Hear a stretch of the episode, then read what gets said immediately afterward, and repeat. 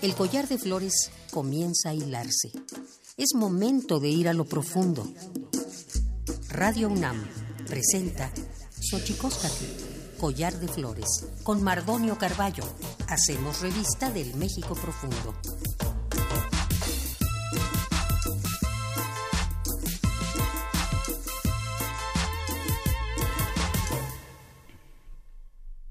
Kenitstoque ni mitzontlajpaloa pan ni xochicoscatl, eh, ni yancuic eh, teposanili, huesca teposanili, ni mitzontlajpaloa pan ni Radio UNAM y tocan 96.1. Hola, ¿cómo están? Es un placer para mí saludarles de esta maravilla de invento que es la radio a través de Radio UNAM 96.1 en este collar de flores que hoy tendremos el gran honor de tener y conversar y platicar en este programa con María de Jesús Patricio Marichuy, como se le conoce cariñosamente. Estaremos platicando con ella en un enlace telefónico.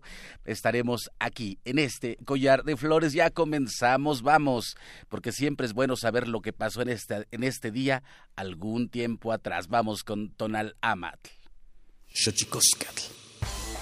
Tonalámatl o la ignota efeméride.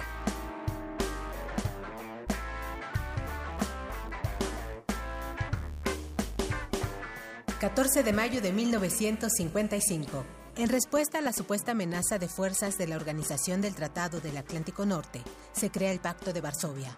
Lo firman la Unión Soviética y Europa del Este. 15 de mayo de 1994, Día Internacional de las Familias. La Declaración Universal de los Derechos Humanos las define como el elemento natural, universal y fundamental de la sociedad. 16 de mayo de 2005, se firma el convenio del Consejo de Europa para la Prevención del Terrorismo. 17 de mayo de 1990, Día Internacional contra la Homofobia. La fecha se eligió para conmemorar el día en que la homosexualidad fue eliminada de la lista de enfermedades mentales. 18 de mayo de 1781. Es ejecutado Tupac Amaru II, el caudillo indígena que lideró la mayor rebelión anticolonial en América durante el siglo XVIII. 19 de mayo de 1874. Francia prohíbe el trabajo de niños menores de 12 años en ciertas ramas de la industria. Además, vuelve completamente ilegal cualquier tipo de labor entre menores de 10 años. 20 de mayo de 1983 un equipo del Instituto Pasteur de Francia aísla por primera vez el virus del SIDA.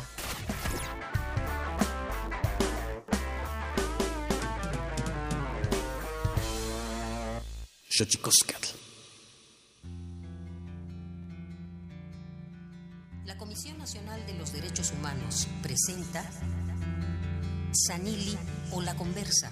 Quien tiene más saliva, traga más pinole.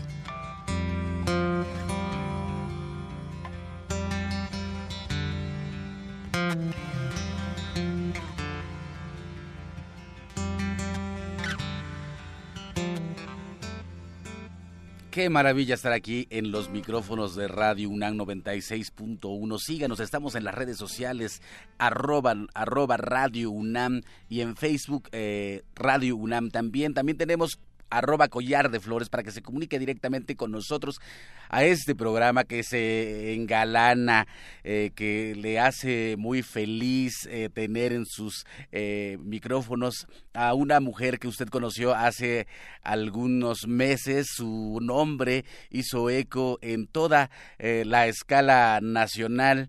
Estuvimos hablando mucho de ella, María de Jesús Patricio Marichuyo, una mujer nagua de Jalisco con la que hemos tenido oportunidad de estar varias veces acompañándola en este proceso eh, donde se intentó llegar a las boletas electorales y más bien como ella misma dice, al final de cuentas en este recorrido que hizo por la República Mexicana, bueno, hizo una cosa maravillosa que fue entender lo que está ocurriendo con los territorios y los pueblos indígenas. Llámenos, estamos en vivo.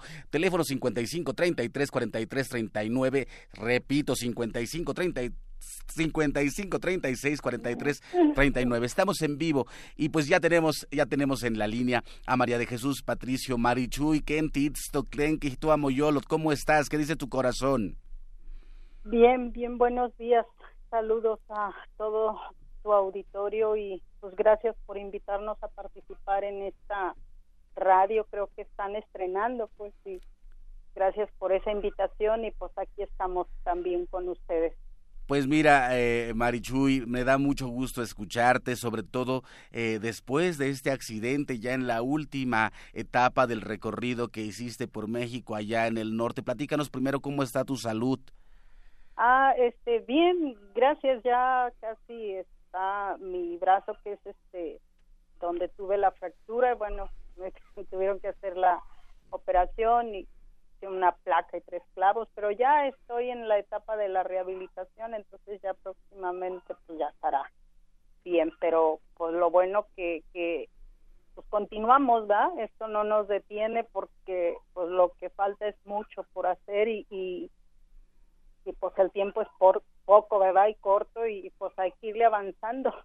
no hay tiempo para descansar y decir, ah, pues voy a reposar. No, no, podemos caminar y creo que lo más importante es seguirle, pues, no detenernos, ¿verdad? Ante todo esto que está pasando y que está por venir lo peor, pues, ¿verdad? Platícanos, María de Jesús Patricio Marichuy, platícanos un poco cómo fue ese accidente, porque bueno, pone también como de relieve una de las cosas importantes que es que tú te fuiste a los lugares donde nadie va, y eso me parece importante también ponerlo como una circunstancia eh, que define también eh, este proceso. ¿Cómo fue ese accidente, María de Jesús Patricio? sí, este, claro, pues mira, es una carretera muy este, mal, está muy mal este, hecha y hay unos vados feos y luego unas curvas y no tiene señalización, entonces pues lamentablemente pues nos tocó este y pues el, el chofer no se lo mismo pues que, que está mal la carretera pues lo sacó y quiso meterse ya mejor lo sacó por el otro lado, ¿verdad? Entonces, este, lamentablemente, pues falleció una compañera de allá de, de La Paz, esta Eloísa, y todos los demás, pues, este, algunos con golpes menores, otros un poquito más. Este, hay un compañero, este Kiko, que él sí estuvo un poquito más afectado porque se le perforó un pulmón con algunas fracturas de costilla y de cadera otra compañera que, que apenas la van a operar de la columna porque trae unas vértebras mal y bueno ahí estamos pues saliendo poco a poco verdad este eh, pues fue por lo mal pues que están las carreteras lo lejos que está eh, no alcanzamos a llegar a donde queríamos llegar que fue justo ahí con este la comunidad del compañero Kiko entonces este pues ya no fuimos pero eh, pensamos que pues vamos a continuar el recorrido ¿verdad? ya próximamente daremos a conocer eh, los lugares donde vamos a estar porque este pensamos retomar justamente ahí donde nos quedamos este otra vez este ir pues porque quedó ya suspendimos las visitas después del accidente pues por respeto también a la compañera que falleció. Claro. Y pues los heridos también. Entonces ya ahorita pues ya estamos un poco mejor y, y quedamos en el acuerdo de que vamos a continuar pues en esta reunión que tuvimos de los concejales ahora a finales de abril se acordó que vamos a continuar con el recorrido y este iniciaremos justamente allá pues en Baja California Norte, ¿verdad? Muy bien, muy bien, María de Jesús Patricio. Qué bueno escuchar esto, uno que estás bien, uno saber que vas a retomar eh, el hilo de este recorrido que me parece importante porque una de las cosas que eh, lo comentábamos el otro día con Juan Villoro, este Marichuy, es que una de las palabras que más has, has pronunciado durante este recorrido eh, que, que, antecede, digamos, al accidente fue la palabra pojo. ¿En qué situación están los pueblos indígenas, Marichuy, en este recorrido que tú hiciste por eh, México? Claro, sí, este, es que es, pues lo que está pasando en los pueblos indígenas y digo en general porque este recorrido que dimos por 26 estados y que fuimos testigos, escuchamos este lo que está pasando en todos los territorios indígenas es justamente eso, pues el despojo despojo de tierras, despojo de aguas, despojo de árboles, despojo de, la lengua, despojo de la despojo, es un despojo total de las comunidades y es una forma tan agresiva que se está generando al interior y quien está generando pues son las grandes empresas o nosotros decimos el sistema capitalista pues con el dueño del capital que, que no le importa pues si destruye, si están de acuerdo o no las comunidades, ellos les interesa pues este despojarlos de esa riqueza, Eh, algunas comunidades decían pues es que no sé qué quieren pues nosotros teníamos las mejores tierras, estábamos en el centro, nos corrieron, nos mandaron a los cerros, a los montes, dice, y ahora nos quieren quitar desde acá, ¿verdad? Nos quieren quitar en, en estos, nos quieren quitar estos cerros, estas aguas, estos bosques, dicen, entonces ahora para dónde nos van a mandar. Entonces, es lo que está pasando pues en todas las comunidades, lo que vimos fue una eh, imposición de las grandes mineras, mm. que las comunidades aunque no están de acuerdo, pues se imponen pues de manera arbitraria y con el fin pues de llevarse ese mineral y no les importa esa contaminación que hacen a las aguas, a los ríos que son aguas que, que ellos mismos utilizan para vivir pues para el sustento y, y este pues se mueren los eh, peces que tienen ahí de lo que vive pues las comunidades. También están los gasoductos que justamente ahorita en la zona norte pues con los yaquis ahí en Lomas de Bacon que están peleando pues y que ya ha habido eh, muertos porque no están de acuerdo en esa forma como llegan e imponen pues dicen es un peligro pero no le importa pues al que tiene el dinero las hidroeléctricas que tienen acá en el Istmo y, Puebla, pues, este, que también está generando una contaminación y dicen las comunidades a nosotros qué, nos, qué, beneficio nos deja, ¿ya? pero sin embargo, pues, ahí está, pues, la forma como despojan a las comunidades de sus tierras y en la, dicen en el patio de nuestras casas ahí están las eólicas.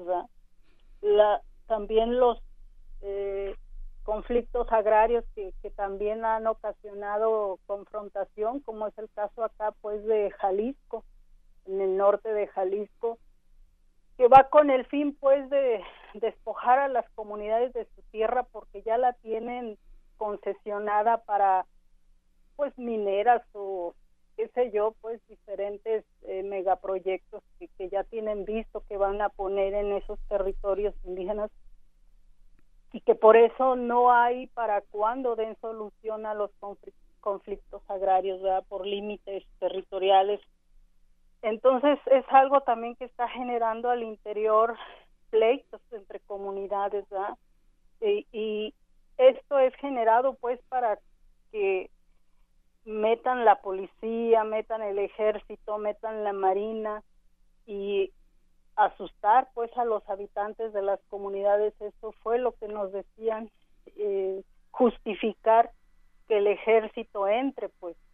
Entonces por eso eh, este despojo se está asegurando de tal forma que hasta están modificando las leyes están reformándolas para beneficiar al capital pues y perjudicar a las comunidades entonces por eso lo que se vio en este recorrido, que lo que viene viene más difícil, es una tormenta que viene y que solamente a través de la organización es como se va a resistir ante esto. Entonces, una forma clara son las comunidades de Oaxaca, este, que se están organizando porque no están de acuerdo en que les vayan a poner una hidroeléctrica, como ahí con los eh, chinantecos, pues. O donde también se organizaron ahí en Oaxaca eh, con los chontales, que, que solamente organizados lograron este, impedir que se pusiera una eh, mina, pues, pero ya tienen el territorio concesionado y después de las elecciones es cuando se va a llevar a cabo eh, eh, todo lo que ya tienen planeado. Por eso eh, nuestro llamado siempre fue en este recorrido, porque no solamente es escuchar y ver los dolores, sino también cómo se están organizando y, y la necesidad de darnos la mano entre todos, porque solamente así se va a poder salir adelante pues y defender nuestro territorio porque pues sí se lo quieren hacer eh, vender sobre todo al extranjero los que tienen el dinero. Y como dicen los miembros de las comunidades no les importamos nosotros. A nosotros nos van a hacer a un lado y lo están haciendo porque están metiendo miedo temor con esto del crimen organizado pues que va de la mano para poder eh, favorecer al gran capital pues entonces sí es algo que vimos eh, en todo el territorio en todas las comunidades que fuimos visitando y que pues se manifiesta de diferentes formas. Dependiendo de los lugares hay lugares que están más organizados y por eso ha habido más represión. Hay lugares que, que ellos mismos dicen pues nos han metido tanto miedo que, que nos han aislado entonces son formas pues que van usando y que y que es con el fin pues de acabar con este territorio, con estas aguas, con estos bosques, con todo pues lo que da vida a las comunidades, lo que mantiene pues este estas comunidades que han estado por más de 500 años y que ahorita está muy acelerado ese despojo, pues quieren acabar a estas comunidades, este, se ha acelerado esto. ¿Qué sensación? Eso es lo que vimos, pues. ¿Qué sensación te deja eh, María de Jesús Patricio Marichuy, vocera del Consejo Indígena de Gobierno? Estamos platicando con ella totalmente en vivo aquí en Radio UNAM 96.1 de FM. Síganos, estamos en Twitter, arroba Radio UNAM, en Facebook eh, como Radio UNAM y estamos en vivo. El teléfono en cabina es el 55 36 43 39, repito, 55 36 43 39. Estamos en vivo aquí en Radio UNAM platicando con Marichuy. ¿Qué sensación te deja, Marichuy? Esta, eh, esta imposibilidad o esta imposible travesía que hicimos y que ya desde el inicio se juzgaba discriminatoria en tanto una aplicación que corre en un teléfono de última generación, el no aparecer en la boleta. ¿Qué sensación te deja o qué sensación hay dentro del, eh, del Consejo Indígena de Gobierno? Claro, pues lo que analizamos y vimos, porque como lo dijimos en el recorrido, somos un colectivo, pues somos varios, son alrededor de 160 concejales y concejalas, que son los que caminamos, aunque no todos juntos, pero bueno, este caminamos pues. Y lo que vimos es que justamente se, se queda claro que eh, esto de las elecciones, este, de, la participación de esta manera está diseñada solamente para los que tienen el dinero, solamente para favorecer pues a los grandes capitalistas. Hay acuerdo pues ya de, de qué manera ellos se manejan arriba y, y no es cierto pues que, que, el pueblo es el que decide. Este, entonces nos queda claro que existe esa división entre los que tienen el dinero y los que estamos abajo en el pueblo, pues, y que no les interesamos para nada, pues, en absoluto. Entonces, eh, justamente por eso nuestro trabajo, nuestra propuesta, que es lo que vamos a seguir construyendo, es eso, pues, hay que organizarnos desde abajo, tenemos que darnos la mano entre todos los trabajadores del campo y la ciudad y ya no es tiempo pues que estemos cada quien separados este eh, son luchas importantes que tenemos todos pues yo no digo que hay unas más importantes y otras menos todo lo que sea por luchar por los demás es bueno. Entonces todas esas luchas tenemos que juntarlas y hacernos fuerte porque pues está claro que para los de arriba ellos van a seguir pensando cómo se enriquecen más cómo nos van a seguir despojando, porque no solamente es a las comunidades, sino a, los, a todos los trabajadores, por eso se están enriqueciendo, porque no les importa, pues, eh, los de abajo, los trabajadores. Entonces, eh, esa construcción que nosotros estamos pensando es una construcción que la tenemos que hacer entre todos. Tenemos que ir caminando e irnos haciendo fuertes para ir construyendo ese poder desde abajo. Y claro que es una forma que, que tenemos que construir nosotros. Los de arriba consideran que es solamente a través de los partidos que se tiene que dar el cambio. Mentira, eso no va a ser desde allá. Tiene que ser desde abajo y a los modos del pueblo, a las formas, a los tiempos.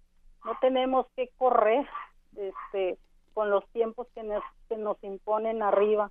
Tenemos que ir construyendo desde abajo poco a poco, pero no pararnos, pues, porque está claro que, que no les importamos mucho menos que haya muertos, que haya desaparecidos, que haya encarcelados, está claro, pues por eso pusieron y acordaron esa ley de seguridad porque van contra todos aquellos que se quieren organizar. Entonces, este, ¿para qué? Pues para asegurar más el despojo, mm. queda claro ese desprecio que tienen por la gente de abajo. Entonces, sí tenemos que caminar juntos. Hay una sensación que me queda a mí, eh, María de Jesús Patricio Marichuy, vocera del Consejo Indígena de Gobierno.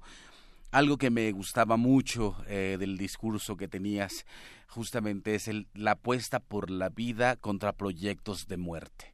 Platícanos, tradúcenos qué significa esto, Marichuy.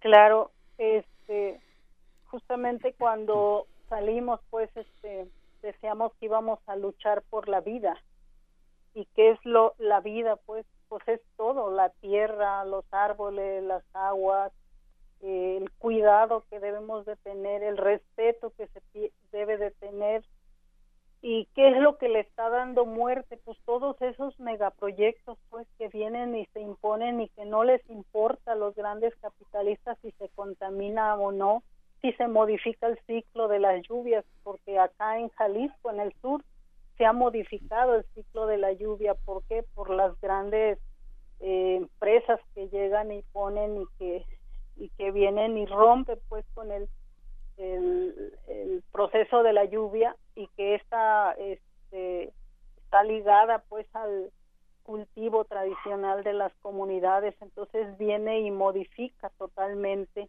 los cultivos transgénicos que vienen eh, y, meten y, que nos dijeron allá por el sur, pues allá por Yucatán. Con los mayas. Que, ajá, que les está también afectando en su semilla, pues. Entonces, eh, eh, el, cultivo, las formas como han vivido las comunidades, pues se les modifica su ciclo, pues.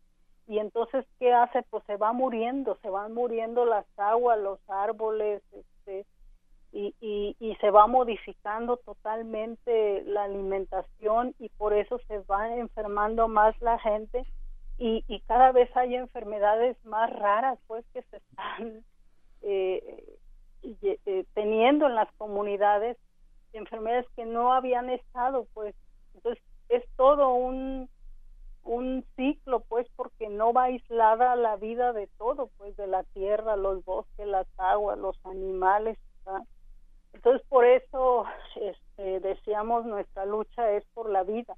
Mm. Pues Entonces, pues, es con todo lo que rodea, pues, a una comunidad. Pues, claro, y, en ese sentido, eh, como bien dices, no, pues están las eólicas, las hidroeléctricas, están las mineras, está el fracking, María de Jesús Patricio. ¿Cómo te fue con el fracking, que es un tema, sobre todo en el sur de, de nuestro país? Ajá, ya por Veracruz, este, sí, eh, las comunidades también están preocupadas porque dicen que, que por eso, pues, este, eh, se va a venir modificando eh, la tierra, pues, porque se, se la van a ir, este, acabando, este, también con, con este, este fracking. Entonces es parte, pues, también de todo lo, lo, los demás megaproyectos este, que van a destruir la tierra, pues van a ir acabando y modificando eh, pues la forma de vida natural, ¿verdad? Y, este y pues nos va a ir afectando también a los que vivimos, sobre todo a las comunidades que, que viven en esa parte, pues que nos decían muy preocupados que ellos no están de acuerdo, pero dicen no podemos hacer mucho por más que nos organizamos, nos manifestamos, eh, pues son oídos sordos, gente ciega que no ve, pues y las voces como tú, María de Jesús Patricio, se vuelven importantes. Estamos en Radio UNAM 96.1 FM. Escríbanos a arroba Radio UNAM en Twitter, Radio UNAM en Facebook. También estamos en vivo. puede usted llamar al 55 36 43 39. Estamos totalmente en vivo. Vamos a un corte, pero seguimos aquí con María de Jesús eh, Patricio Marichuy, vocera del Consejo Indígena de Gobierno. Y vámonos con la sección Tlachtolcuepa o la palabra de la semana. El Instituto Nacional de Lenguas Indígenas presenta Tlachtolcuepa o la palabra de la semana.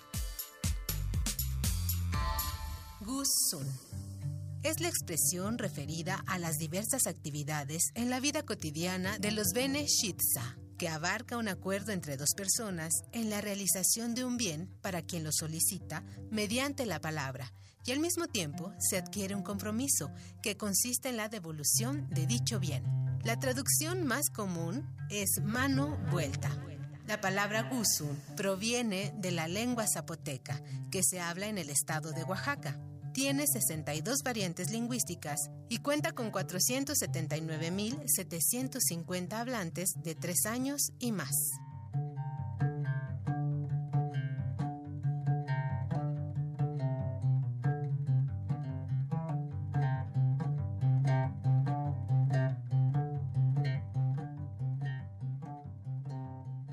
Xochicoscatl.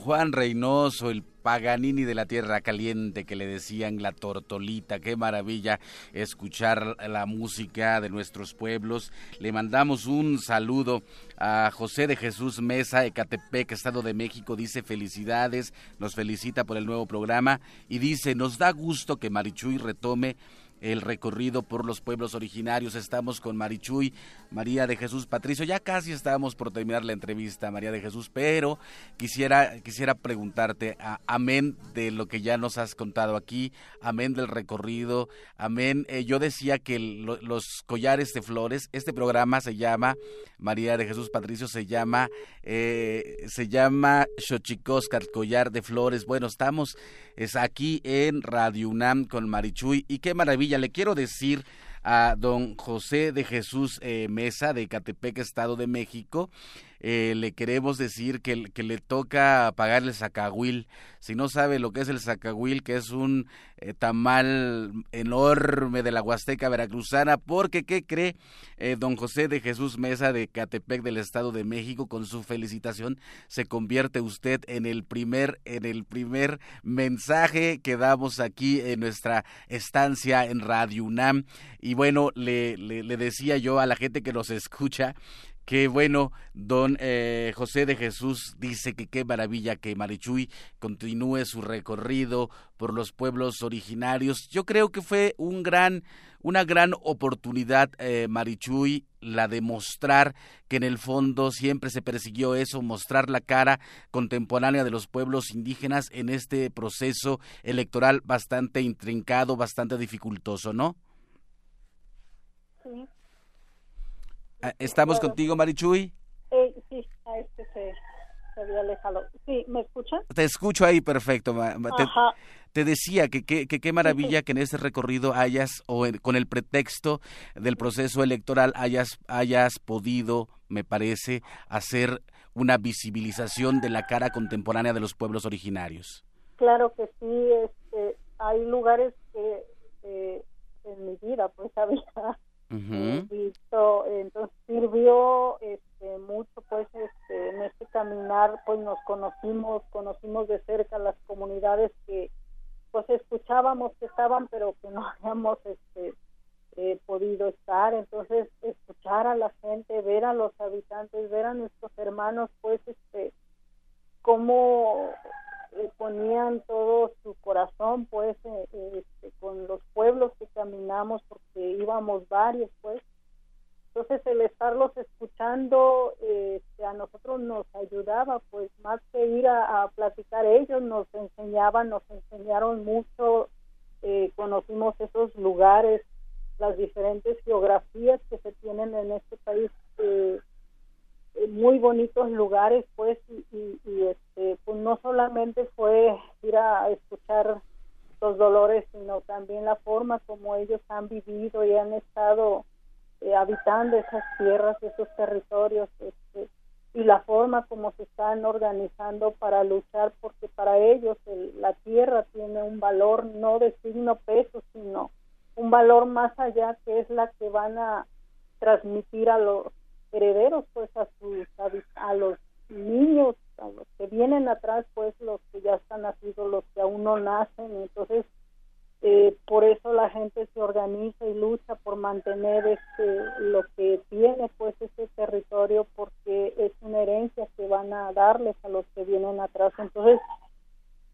a nosotros nos enseñó mucho pues este recorrido conocer a los diferentes hermanos escucharlos, verlos, convivir, sobre todo, y saber que están pues ahí y que este, el hecho de, de, irlos a ver y plantearles eh, la forma como estamos pensando de defender nuestra tierra y territorio, que es la organización, pues eh, nos se nos cortó la comunicación. Eh, le pido ahí al equipo de producción que nos vuelva a enlazar. Mientras tanto, ¿qué le parece si vamos con la colaboración? ¿Podría ser?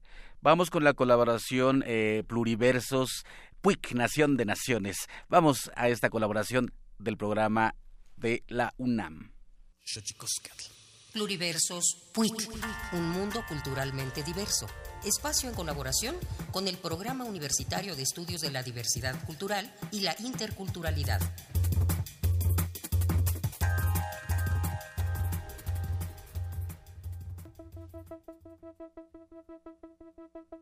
La UNAM es una caja de resonancia sensible a los problemas de la sociedad. Hoy en día en el territorio mexicano conviven cualquier cantidad de grupos culturales, más de 60 pueblos indígenas, comunidades migrantes, asiáticas o de América Latina, nacionalidades como la francesa, libanesa, china o de los países caribeños, cada grupo con cosmovisiones, prácticas y costumbres propias que se manifiestan en mayor o menor medida en la cotidianidad. La interculturalidad se vive todos los días en México y en nuestra universidad. Pero, ¿qué se entiende por interculturalidad? Habla el maestro Carlos Sola, coordinador de investigación del PUIC. Yo diría que habría que definirla asociada a la multiculturalidad. Las sociedades modernas, prácticamente todas las del mundo, son sociedades multiculturales. En ellas conviven diferentes etnias que hablan lenguas diversas y tradiciones, en algunos casos ancestrales, que componen este mosaico de la diversidad. Al interior de las sociedades multiculturales o pluriculturales se dan relaciones. Llamamos interculturalidad justamente a ese proceso por el que se relacionan una o más culturas. México es un país multicultural donde a su interior se dan relaciones de interculturalidad. Esta convivencia entre los grupos denominada interculturalidad puede ser armónica pero igualmente asimétrica y nada pacífica. Hay quienes piensan que la interculturalidad es aquella relación positiva entre las culturas. Muchos autores mexicanos nos advirtieron que puede haber relaciones interculturales no armónicas, no pacíficas, asimétricas. Por supuesto que el anhelo de la interculturalidad es la armonía, el trato respetuoso entre dos culturas que pueden vivir en un mismo espacio físico, nacional, etc. La UNAM es una caja de resonancia sensible a los problemas de la sociedad justamente el hecho de crear un programa de la diversidad cultural y la interculturalidad es pensar en esa respuesta de la máxima casa de estudio a las cuestiones de la diversidad cultural del país, del continente y del mundo. Si bien México es un país intercultural, hacer las relaciones más justas y armónicas es un pendiente que tenemos todos.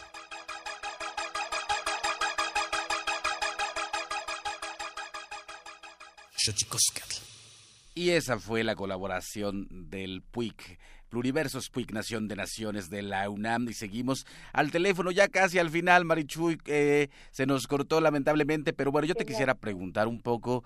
Eh, yo te veía eh, cuando coincidimos en este proceso de estarte acompañando con el Consejo Indígena de Gobierno. Era increíble ver todo el grado de azoro, porque te agarró ¿Cómo, ¿Cómo te agarró, Marichuy, todo este proceso en el cual de repente eras el centro de atención eh, de llamadas telefónicas, de cámaras de televisión, de micrófonos de radio y de repente eh, tú, ¿cómo, ¿cómo lo viviste, Marichuy?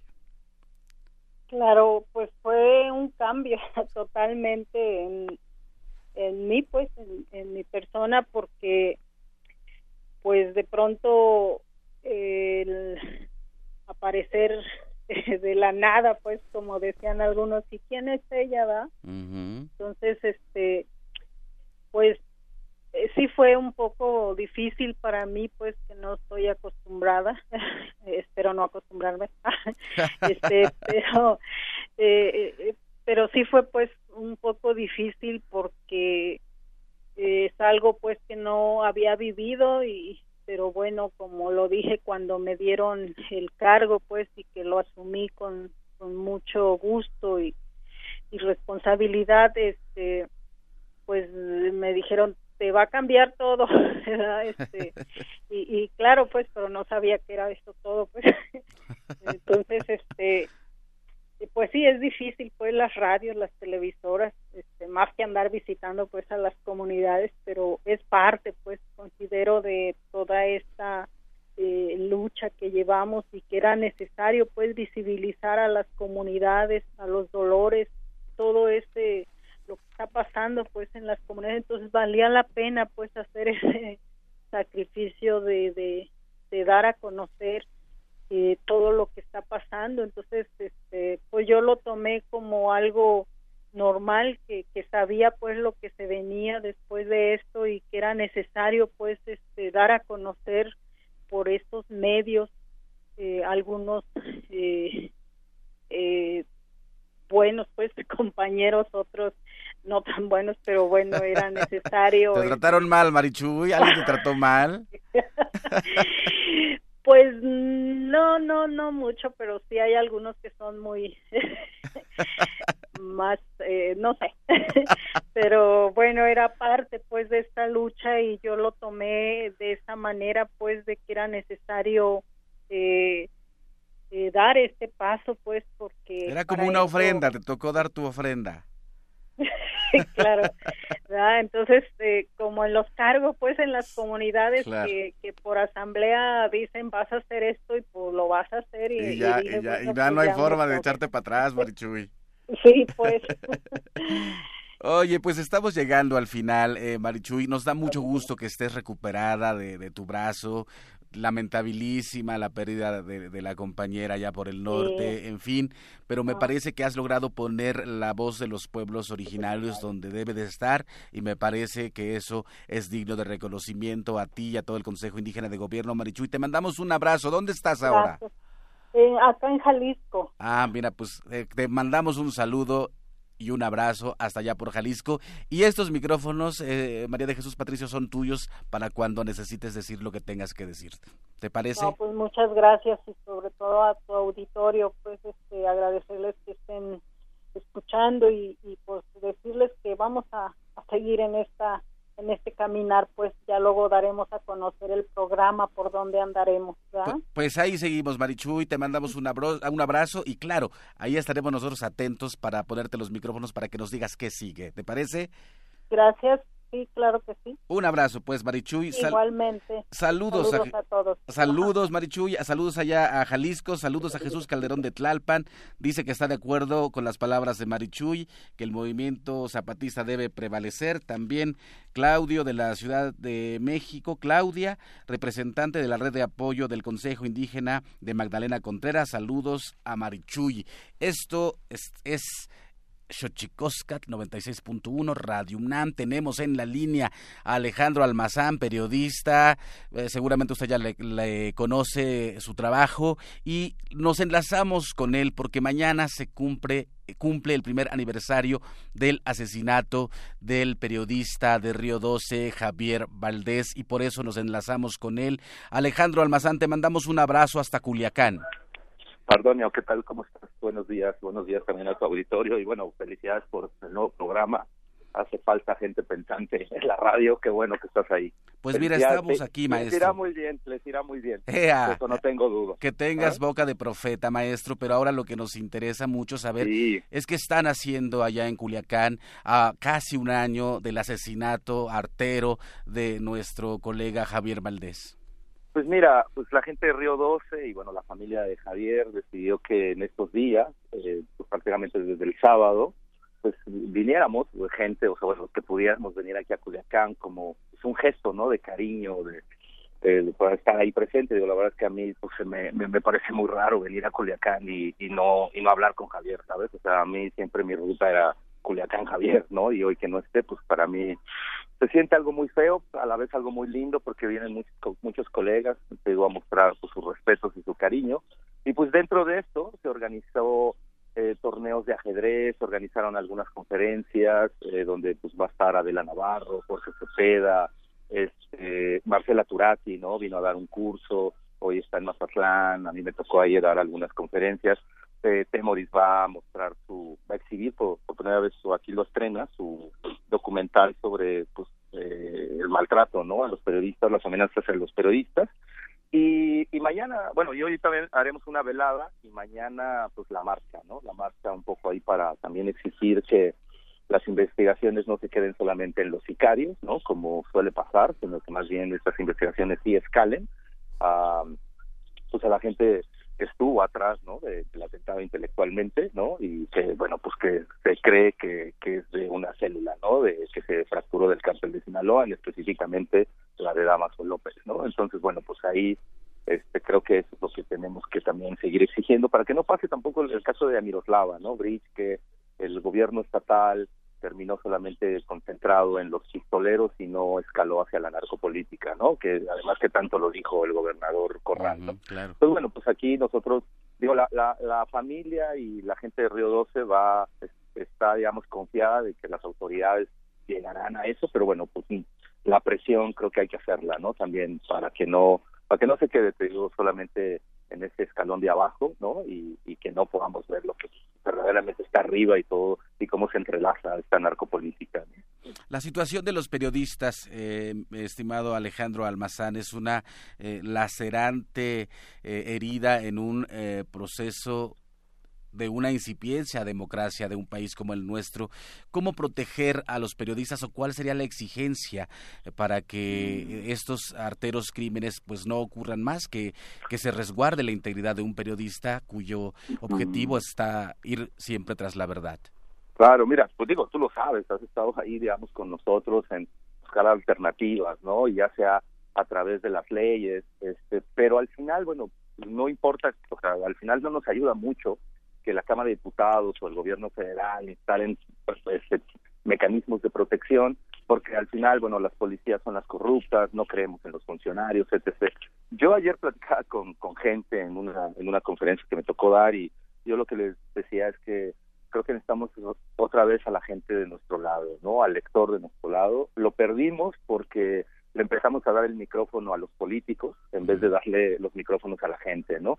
Ya ahora ya nadie hace este, este reportaje donde va a las colonias y empieza a ver qué es lo que le hace falta a la gente, ¿no? Hoy todo el mundo quiere poner solamente la grabadora en los políticos y creo que eso también fue un desencanto con la gente. Yo creo que hay que recuperarla porque al final los lectores, la sociedad es la que va a proteger, ¿no? La que ella es la que tiene que entender que, que nos que nos necesitan y que nosotros los necesitamos, ¿no? Que nos estamos mutuamente para poder hacer, digamos, algo, algo para, para este país, ¿no? O sea, sí, la incipiente democracia está trayendo muchos muertos, pero la verdad es que ya hemos pagado muchos costos, ¿no? Los, los periodistas. Entonces, creo que es momento en que la sociedad nos empiece también a, a cobijar, nosotros hacer una autocrítica, ¿no? De que dejamos sola a la sociedad y recuperarla, ¿no? Recuperarla para que cuando para cuando vuelvan a matar a otro periodista, desgraciadamente que ocurre, o sea, cada mes ocurre, bueno, pues no seamos los mismos 20 pelados que andamos marchando ahí en la Ciudad de México, sino que cada vez seamos más y que, y que pues, te digo, la sociedad termine protegiéndonos, ¿no?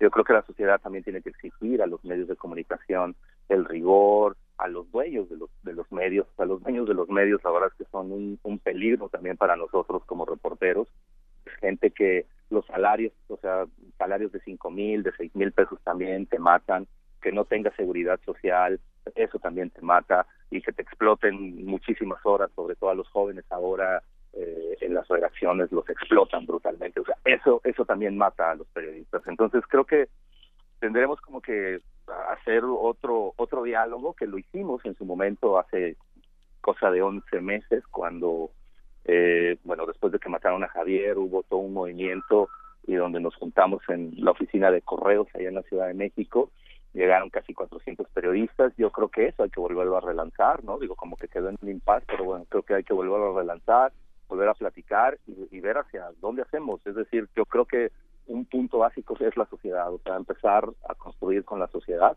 Eh, en aquella plática de hace casi un año, pues quedamos que eran, eran cuestiones más legales, ¿no? Como que reformar el artículo 130 para que la fiscalía ya no pertenezca a la PGR, etc. Pequeñas cositas que, que son más eh, eh, legales que, digamos, ya participativas en la calle, ¿no? Yo creo que eso es lo que nos hace falta, Mardonio. Pues, pues, poner a la sociedad de nuestro lado nuevamente, bien lo dices Alejandro Almazán, mandamos un abrazo a todos los colegas que están allá en Culiacán en este primer aniversario del asesinato artero de Javier Valdés. Nos unimos también a la exigencia por que se esclarezca este asesinato. Te mandamos un abrazo, Alejandro. Gracias, Mardonio. Te les mando otro y mucha suerte en este nuevo programa, de verdad. Muchas gracias. Muchísimas gracias a ti. Vamos a nuestra sección más libros al rostro o lo que es lo mismo, más amoch menos face. Más libros al rostro o lo que es lo mismo, más amoch menos face. Espacio en colaboración con el Instituto Nacional de Antropología e Historia.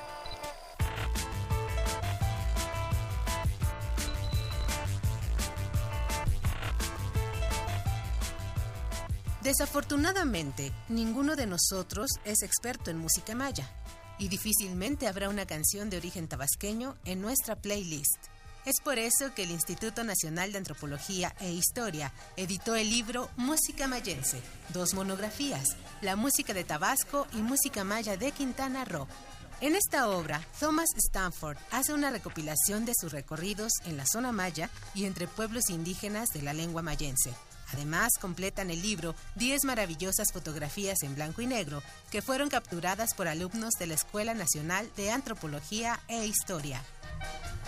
Te invitamos a leer Música Mayense, dos monografías, La música de Tabasco y Música Maya de Quintana Roo, de Thomas Stanford. Pregunta por él en tu librería favorita.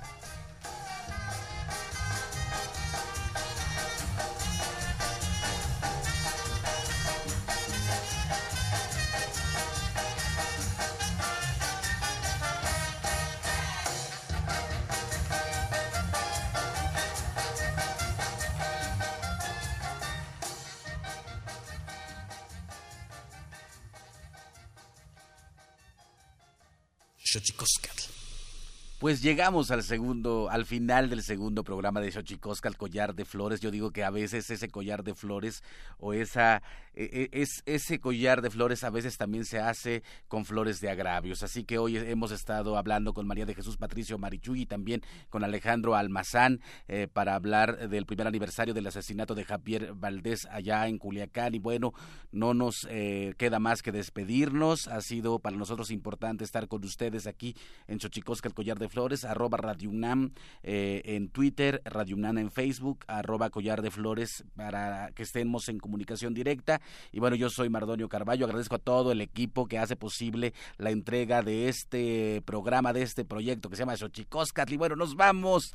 Tlaxcamati miak, timomelaguan panchi, cueitonati, xicagua, macuepónimo, tlachtol. Esto fue Xochicóscatl, Collar de Flores, con Mardonio Carballo. Hacemos revista del México Profundo. Una producción de Radio UNAM. Experiencia sonora.